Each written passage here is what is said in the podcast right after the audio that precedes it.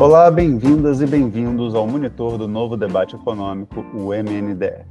Inauguramos esse espaço com a ideia de promover o debate sobre as novas maneiras de pensar a economia que hoje circulam na esfera pública, até recentemente dominada pela visão ortodoxa.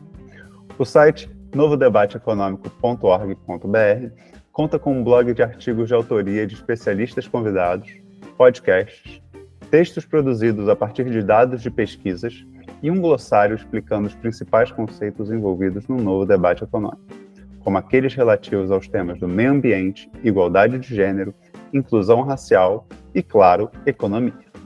Hoje, vamos discutir a reforma tributária e, para isso, convidamos Natácia Nascimento. Natácia Nascimento é doutora em economia pela UFRJ, especialista em desigualdade e tributação progressiva, tem mestrado em economia pela UF e nos últimos dois anos foi professora assistente na University of London. Seja bem-vinda, Natácia. Obrigada, boa tarde, bom dia. E para me acompanhar nessa entrevista, conto com a participação do meu amigo e pesquisador do MNDE, professor da UFRJ, onde também concluiu seu doutorado em economia, Luciano Alencar. Seja bem-vindo, Luciano. Fala, Dudu, Natácia. Vamos ao debate. Então, vamos lá. Luciano, então, por favor, comece nossas perguntas. Bom, Natácia, acho que antes de começar a falar sobre a estrutura tributária, sobre possíveis reformas, seria interessante introduzir alguns conceitos. Então, se você puder falar um pouco para a gente o que, que são os tributos diretos, o que, que são os tributos indiretos, o que, que é uma estrutura tributária regressiva, o que, é uma progressiva, qual a diferença entre elas, só porque acho que são conceitos que vão aparecer ao longo do nosso podcast que seriam úteis para a gente deixar claro para quem nos ouve. Claro. Bom, vamos lá. A gente tributo é tudo aquilo que é uma prestação pecuniária, ou seja, tudo aquilo que a gente tem que pagar. A gente costuma chamar tributo comumente de imposto. Só que, na verdade, existem cinco tipos de tributos no Brasil. O imposto é apenas um deles. Né? Os outros mais comuns que a gente conhece são as taxas e as contribuições. Qual é a principal diferença entre eles? Bom, o imposto é aquele que o governo cobra da gente sem contrapartida nenhuma. Que é diferente da taxa. A taxa, por exemplo, a taxa de emissão do passaporte. Você paga e em troca você ganha um passaporte. Certo? As contribuições sociais, elas têm destinação específica, que é a Seguridade Social.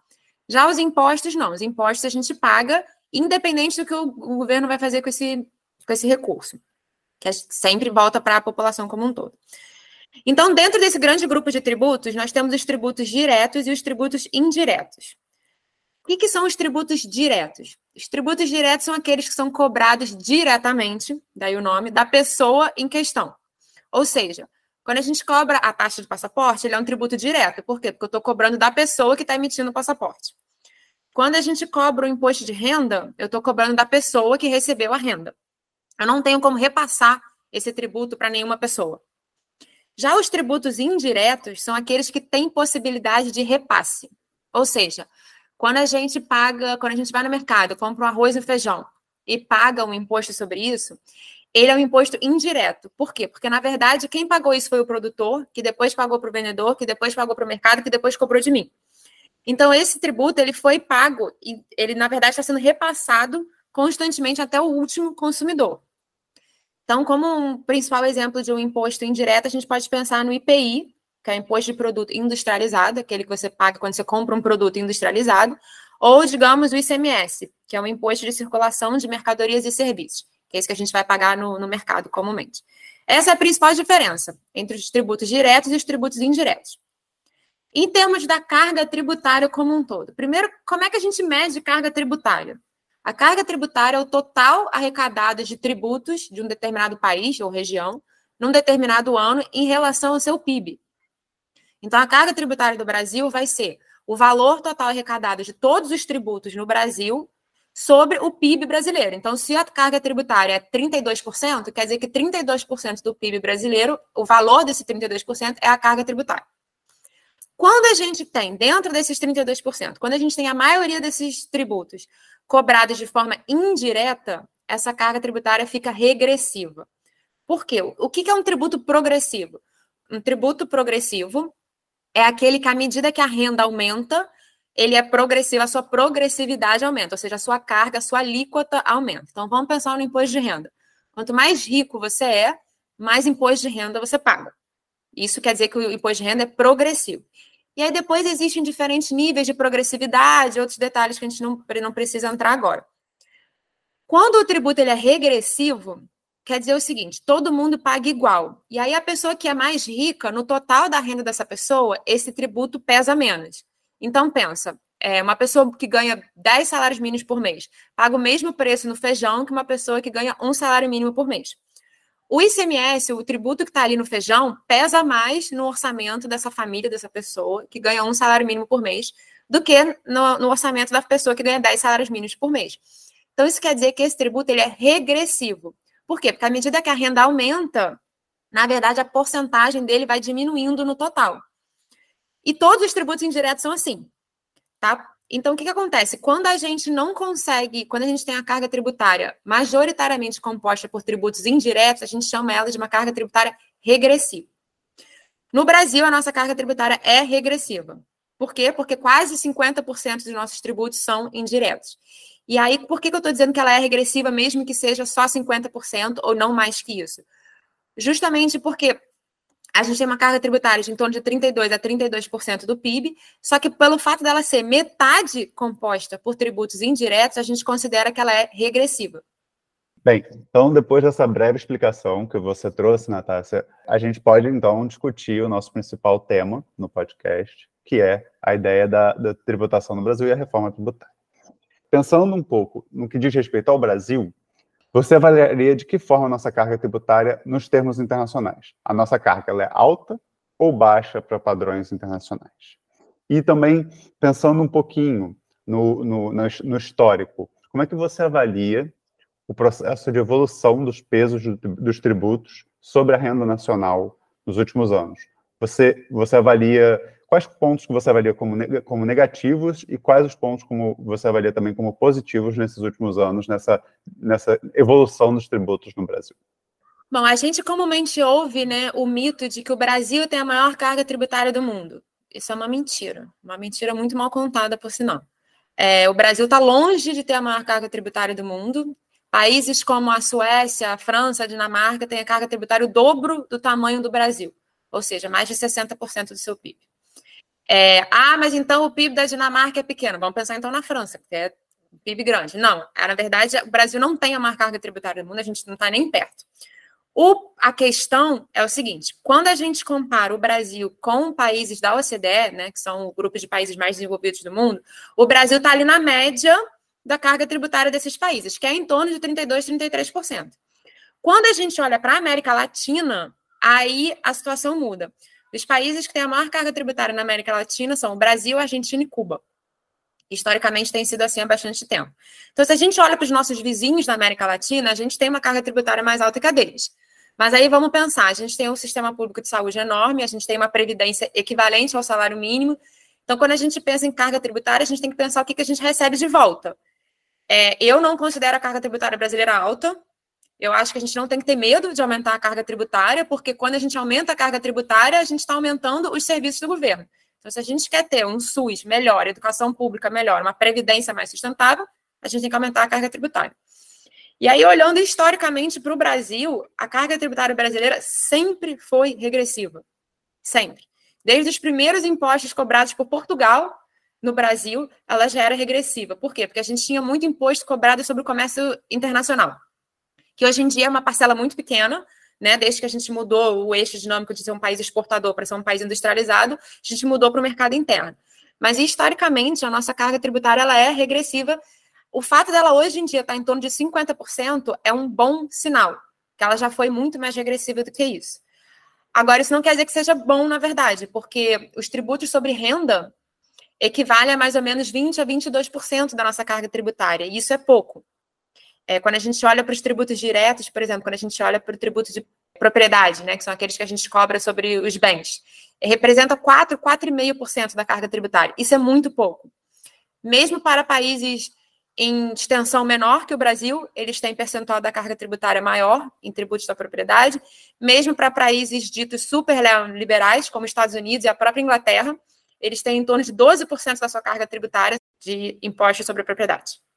Então, pelo que a gente está entendendo, a carga tributária brasileira é bastante regressiva, né? Você já adiantou um pouquinho essa, a questão do peso dos impostos sobre a renda, né? Seria em torno de um quinto. Imposto sobre patrimônio, em torno de 4, 4,5%. Como é que está os impostos sobre capital, imposto sobre consumo? Como que você avalia essa estrutura tributária brasileira? Não mais em termos de nível com relação ao PIB, mas em termos de o peso de cada tributo nela. E aí, nesse sentido, quais seriam os melhores caminhos, na sua opinião, para a gente tornar a nossa estrutura tributária mais progressiva, mais justa? Em termos de tributo sobre o capital, no Brasil, ele tem, tem duas distinções. Ele está incluído no imposto sobre renda, porque o que, que é o imposto sobre renda? É imposto sobre qualquer renda. Qualquer renda. Você fez um bico ali na esquina, você ganhou um dinheiro, isso é renda. Você vende drogas, isso é renda é, literalmente é qualquer renda. Você deveria pagar imposto de renda sobre qualquer renda. Inclusive o capital. O capital nada mais é do que uma renda, certo? E aí, quando a gente fala de capital financeiro, aí tem uma outra distinção. A gente tem um pouquinho, 1 a 2% da nossa carga tributária sobre impostos sobre operações financeiras, tá? E aí a gente tem diferentes tipos de, de tributação sobre isso, mas é muito pouco. Quando a gente fala de capital físico, então, a propriedade é, como você disse, em torno de 4 a 4,5%, como eu disse, em torno de 4 a 4,5% da carga tributária, o que é, é, muito pouco. E lembra, vamos lembrar, no Brasil, quando a gente está falando de tributo sobre a propriedade, a gente está incluindo cinco impostos. São eles: o IPTU, que é aquele que a gente paga sobre o território urbano, o ITR, que o imóvel ou vai pagar IPTU ou ITR, nunca os dois, porque o imóvel ou é urbano ou é rural. Vai depender de certas especificidades de onde o imóvel está localizado, certo? O IPVA, que é o Imposto sobre Veículos Automotores, que no Brasil só incide sobre veículos terrestres, a gente pode até falar sobre isso depois, por que isso, e como a reforma tributária está tentando mudar isso. O ITCMD, que na verdade é o Imposto sobre Herança, que no Brasil tem uma alíquota máxima de 8%, isso é baixo comparando internacionalmente. E o ITBI, o, que é o imposto quando, que você paga quando você compra e vende um imóvel. Só que tanto o imposto de herança quanto o ITBI, o fato gerador deles não é a posse em si, é a transmissão de um bem. Seja ela onerosa quando você compra ou não onerosa quando você herda uma coisa. Então, na verdade, assim, tributos puros de propriedade nós temos três. Mas dentro da classificação brasileira a gente considera cinco. E mesmo assim, não chega nem a 5% da nossa carga tributária.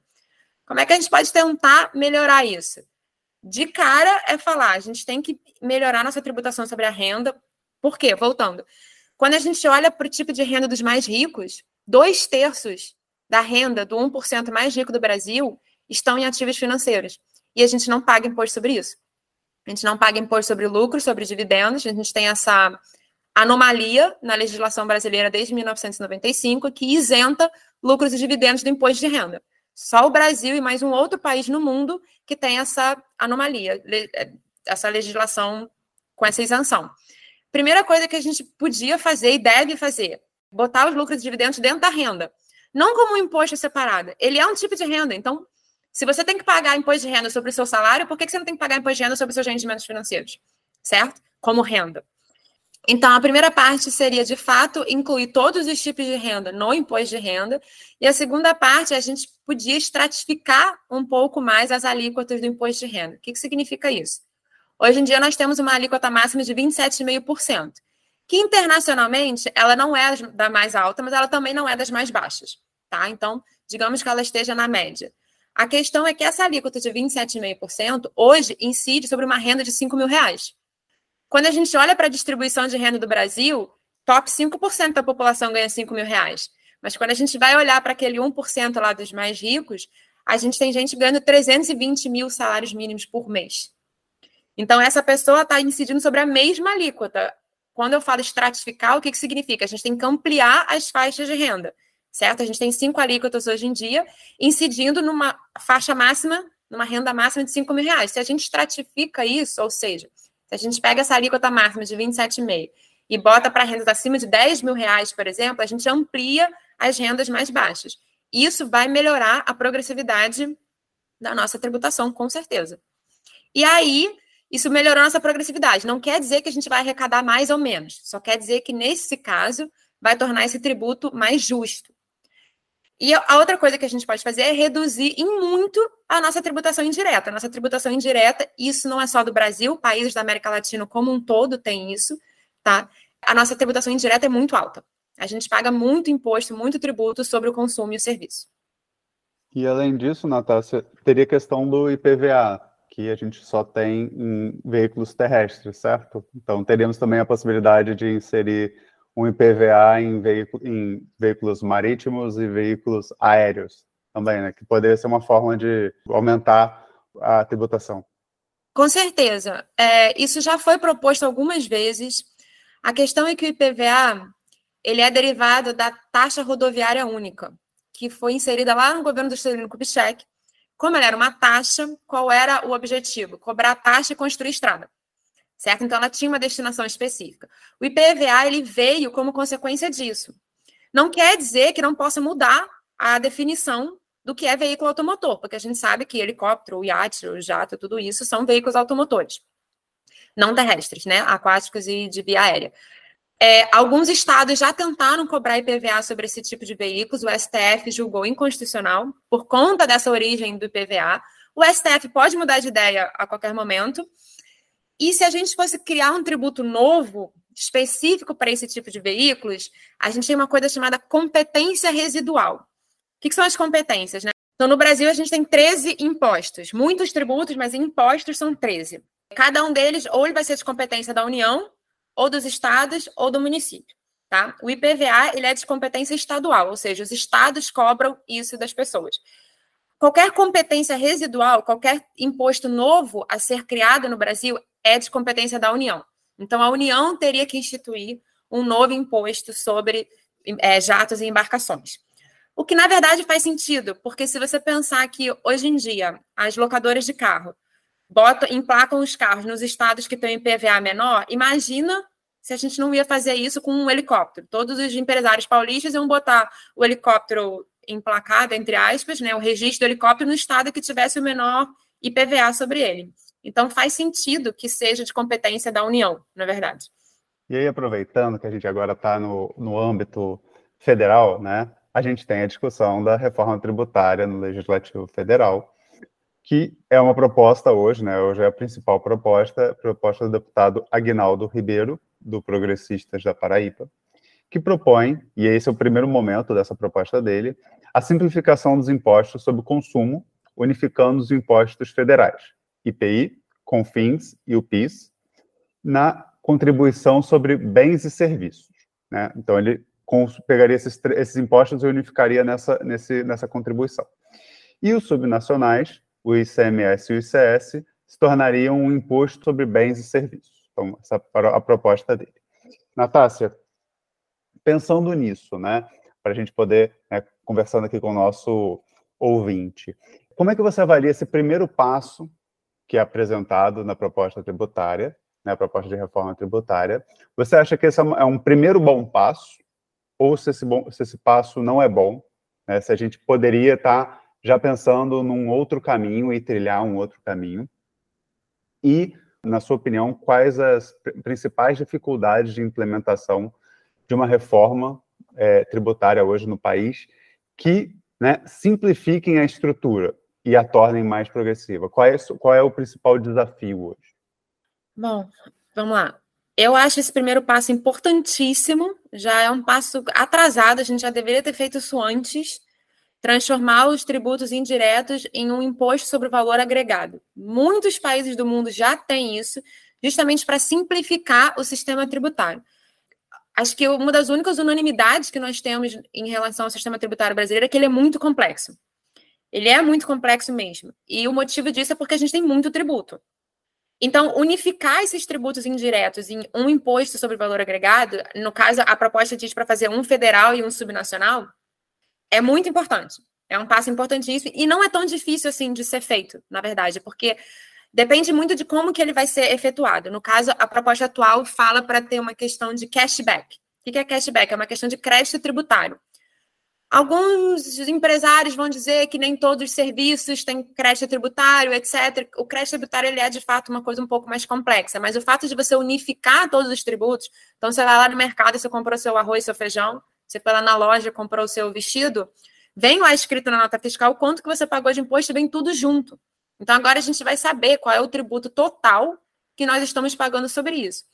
Existe uma questão de repartição de receitas mas isso é facilmente resolvido entre os estados e na questão do federal e do subnacional, quanto que vai ser arrecadado pela União e se vai ter um repasse. No caso, como a gente teoricamente vai ter também um imposto unificado subnacional, não, talvez não tenha necessidade de um repasse. Aí a gente tem que ver uma questão de quanto que vai arrecadar, se alguns estados vão perder muito dinheiro ou não. Isso é uma outra questão, mas em termos de complicação, nenhuma. É complicado é o jeito que é hoje em dia. A proposta, na verdade, é a seguinte: o, o ISS, que é um imposto municipal, ele tem uma alíquota máxima de 5%. A PIS e a COFINS, que são contribuições somadas, têm alíquota de 3,65%. Então, hoje em dia, o total, o máximo seria 8,65%. O IVA, que seria o imposto sobre valor agregado, que estão propondo, teria uma alíquota um pouco maior. Algumas pessoas estão criticando um pouco isso, ah, a alíquota vai aumentar, a gente vai aumentar a arrecadação tributária. É, mas quando a gente pensa em crédito tributário, na verdade, esse valor volta para a própria pessoa que pagou o tributo. Então, no fim das contas, a alíquota, na verdade, não necessariamente vai subir. Além disso, essa proposta engloba só os empresários que trabalham com lucro presumido, ou seja, acima de 5 milhões de reais. O Simples Nacional, que é um, setor específico para as empresas que ganham, ou pessoas jurídicas que ganham até 5 milhões por ano, que é a maior parte, não vai ser afetado. O Simples está fora dessa primeira proposta da receita tributária, da reforma tributária, desculpa. Então, na verdade, o pequeno empresário não vai sofrer tanto com esse suposto aumento de alíquota. Além disso, uma outra coisa que eu anotei aqui que era importante falar: muitas alíquotas serão reduzidas, na proposta está incluído. Principal delas, transporte público, que afeta o bolso do trabalhador, alimentos da cesta básica e higiene básica, então o preço disso, no fim das contas, vai reduzir, e medicamentos, que claramente não era nem para ter tributo sobre medicamentos. Natácia, é, a gente que se debruça sobre as contas nacionais, sobre crescimento, política fiscal, política monetária, a gente sabe que esse novo arcabouço fiscal ele depende muito do aumento de receitas. O aumento de receitas do governo pode vir tanto do crescimento econômico, do aumento da base tributária, de onde vai incidir os impostos, quanto do aumento da carga tributária, né? Aumento da porcentagem dessa base que vai ser cobrada. É, a gente, pelo menos no grupo de economia política da FRJ, não vislumbra uma grande aceleração do crescimento, dados altos juros, a baixa taxa de crescimento dos gastos. Então, a gente sabe que para esse arcabouço, novo arcabouço fiscal funcionar, precisa aumentar as receitas. E se não está aumentando a base, uma forma é justamente aumentar a carga tributária, aumentar a incidência de tributos sobre essa base que não está crescendo tanto. Nesse sentido, você acha que essa reforma tributária, esse primeiro passo, vai contribuir para aumentar a carga tributária? E que outros passos poderiam ser feitos para a gente aumentar a carga tributária sem de uma forma justa, assim, sem deixar ela mais regressiva? Você já citou algumas coisas, como incluir lucros e dividendos no imposto sobre a renda, aumentar os extratos, questão do imposto de herança, grandes fortunas. Como é que você vê essa questão, a relação entre essa reforma tributária e esse novo arcabouço fiscal que necessita tanto do aumento das receitas? Isso é um ponto muito importante. É, a carga tributária brasileira ela é completamente cíclica. O que isso significa? Quando a nossa atividade econômica cresce, a carga tributária cresce. Na verdade, a arrecadação cresce, não necessariamente a carga tributária, né? Porque vamos lembrar que a carga tributária é medida como arrecadação sobre o PIB. Quando a gente olha para os momentos de crise econômica do Brasil, a carga tributária cai invariavelmente. Mas isso é por quê? Porque a nossa carga tributária tem 50% da sua base sobre tributos indiretos, ou seja, sobre o consumo e a atividade. Como a gente não está deslumbrando grandes crescimentos, como você mesmo disse, por conta da taxa de juros e tal, esse primeiro passo de unificar os tributos indiretos, eu não consigo ver como faria grandes aumentos de arrecadação. A não ser que a alíquota suba muito mas aí, quando você pensa que a gente está isentando transporte público, alimento, higiene, medicamento, que é a maior parte do gasto da maior parte da população, esse aumento teria que ser muito maior. Quando a gente pensa, por exemplo, em o tributo sobre cigarro, sobre álcool, que são altos, mas eles são altos por quê? Eles são tributos seletivos. Esses produtos fazem mal à saúde, então o, o intuito do governo ao aumentar esse tributo não é aumentar a arrecadação, é desestimular esse consumo. Então, quando a gente pensa em isentar o transporte, alimento, higiene, medicamento, a gente vai, vai invariavelmente acabar aumentando o consumo disso. Então, eu não consigo. Existe, precisa ser feita uma simulação muito grande sobre isso, mas eu não consigo visualizar que esse primeiro passo, somente unificando os tributos indiretos, vai gerar grande aumento de receita. Eu vejo como um passo importante para simplificar o nosso sistema tributário. Para aumento de receita, eu acho que a gente tem que atacar direto os tributos progressivos. Os tributos diretos e progressivos. Ou seja, imposto de renda, talvez aumentar, ampliar a base do IPVA, efetivar a cobrança do imposto sobre grandes fortunas, que está lá na nossa Constituição desde 1988. Nunca foi legislado, não foi por falta de proposta. Tem mais de 30 propostas no Senado nesses últimos 35 anos. Ele simplesmente nunca foi aprovado. O que é uma grande fortuna, o que precisa ser decidido, o que precisa ser estabelecido, é um milhão de reais, são dois milhões de reais. Vai ser cobrado sobre imóveis somente, mas aí uma coisa importante a se dizer: não é bitributação. A bitributação seria dois fatos geradores idênticos. Quando você cobra o IPTU, o imposto sobre grandes fortunas, mesmo que seja sobre o mesmo imóvel, digamos, você tem cinco apartamentos, tá? Isso não é bitributação. Por quê? Porque o fato gerador do IPTU é a posse do imóvel. O fato gerador do imposto sobre grandes fortunas é você ter uma grande fortuna. Então, se os seus cinco apartamentos são considerados grandes fortunas, então ótimo, então você vai pagar IGF. Só que isso vai depender do quê? De você de determinar o que é uma grande fortuna. E aí, quando a gente olha para os outros países no mundo, cada país tem a sua peculiaridade. Então, na Índia, joias são consideradas grandes fortunas também. Na Espanha, obras de arte estão incluídas como grandes fortunas. Na Dinamarca, se você tem um segundo apartamento, isso é considerado grandes fortunas, porque eles entendem que a família não precisa morar em dois apartamentos, basta um para você morar, certo? Então, digamos assim, se você tem uma casa de praia, uma casa na serra, isso seria uma grande fortuna. Cabe ao, ao legislador brasileiro definir o que é isso. E principalmente o que eu acho muito, muito importante, que não dá para adiar mais, é tributar lucros e dividendos dentro do imposto de renda. É, é simplesmente esquisitíssimo que a gente não tribute isso, principalmente quando a gente olha para a composição da renda do 1% mais rico, que tem dois terços da sua renda composto sobre renda financeira. Então, assim, não é, além deles já pagarem pouco tributo, eles têm mais de 50% da sua renda isenta. Então, assim, o cara ganha lá 500 mil reais por mês, do qual ele paga imposto de renda somente sobre 150, 170 mil reais por mês. Então, eu acho que é aí que a gente tem que, tem que atacar. Na tributação direta, e na tributação progressiva. Onde? Nos mais ricos. Porque não adianta a gente ficar aumentando a tributação sobre serviços. A gente já tem uma carga tributária extensa sobre mercadorias e serviços. Nossa carga tributária já é extremamente injusta, extremamente regressiva. Se a gente quer aumentar a carga tributária, e não, há, não tem que ter medo de aumentar a carga tributária. Não tem que ter medo de ter 35% do PIB de carga tributária. Isso tem que ser feito, na minha opinião, sobre tributo sobre propriedade e tributo sobre a renda.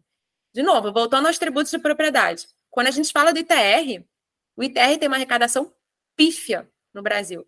Como é que um país que tem a concentração fundiária que a gente tem, como é que um país que tem a quantidade de terra que a gente tem num país gigantesco, a gente simplesmente a arrecadação do ITR é 0,1% da carga tributária.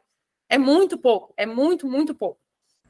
É, e acho que é uma questão clara de quase como economia política né, dessa reforma tributária, uma vez que a simplificação da estrutura tributária não vai mudar muita coisa e o que deveria ser feito seria justamente cobrar sobre quem tem mais, fazer o imposto sobre grandes fortunas, começar a taxar lucros e dividendos, é, eventualmente aumentar o imposto sobre herança, né? Porque o governo federal ele, ele apenas dá o limite máximo, né? O imposto sobre herança é, é definido a nível dos estados e são justamente as pessoas que nesse país sempre se beneficiaram, sempre. E aí elas passam a vender uma imagem de que, ah, não, o, o governo está querendo tributar mais, e aí acha que a, a, classe média, os mais pobres, ficam achando que vão pagar mais impostos, quando claramente não é isso. Só que, como são os poderosos, eles têm. É, a, a mídia está sempre voltada para defender esses interesses e distorcer o debate para parecer que o governo está querendo aumentar, que o governo vai sufocar empresários. É, eu acho que a, a grande questão aqui é política. Não sei se você concorda com isso. Eu concordo 100% com isso. Não é por falta de cérebro, não é por falta de estudo técnico que a gente comprova que tem que aumentar a tributação na tributação direta e progressiva. É uma questão política de quem é que está no poder, quem é que vai ser diretamente afetado por isso. Não é nem a classe média, e muito menos os mais pobres. Mas aí quando chega na mídia e fala o, governo quer aumentar os tributos, aí a gente já tem o mito de que o Brasil tem a maior carga tributária do mundo. Mentira. Ainda quer aumentar, aí as pessoas reclamam do serviço. Então, assim, isso gera um, uma comoção nacional que é desnecessária, porque quando a gente fala de tributar os mais ricos, é 1%. É 1% dos mais ricos, e isso é bem pouca gente. Mas bem pouca gente que tem um potencial de, de aumentar a arrecadação considerável. E que faria diferença não só para a gente poder, seja extinguir certos tributos na cesta básica, por exemplo, então até reorganizar nossa carga tributária ou aumentar nossa carga tributária se a gente realmente assim quiser aumentar os gastos. Bem, o nosso episódio dessa semana está excelente, mas chegamos ao final dessa, desse debate importantíssimo sobre os tributos e também a reforma tributária no Brasil. Natácia, quero agradecer muito a sua participação. Acho que foi um episódio muitíssimo importante, não só para desmistificar algumas questões, mas também para trazer um pouco de luz a esse debate que às vezes não tem tanta discussão como deveria ter. Muito obrigado pela sua participação, Natácia. Obrigada, Luciano. Obrigada, Eduardo, pelo convite. Foi ótimo estar aqui com vocês hoje. E eu espero que a gente possa elucidar um pouco mais esse tema que é complexo, mas se a gente não debater, ele vai ficar mais complexo ainda. Com certeza. Muito obrigado, Luciano, por participar mais uma vez conosco neste podcast. Valeu, Dudu. Muito obrigado, Natácia, pela presença. O debate foi ótimo, uma questão muito importante e é importante a gente dar pontos de vista diferentes, né? Para não ficar sendo esmagado pelas mesmas opiniões das mesmas pessoas sempre. Valeu. Com certeza. E se você quer continuar ouvindo sobre opiniões diferentes sobre temas que normalmente têm a mesma imagem e mesma informação na grande mídia, não se esqueça de continuar ouvindo o podcast do MNDE. Até a próxima semana.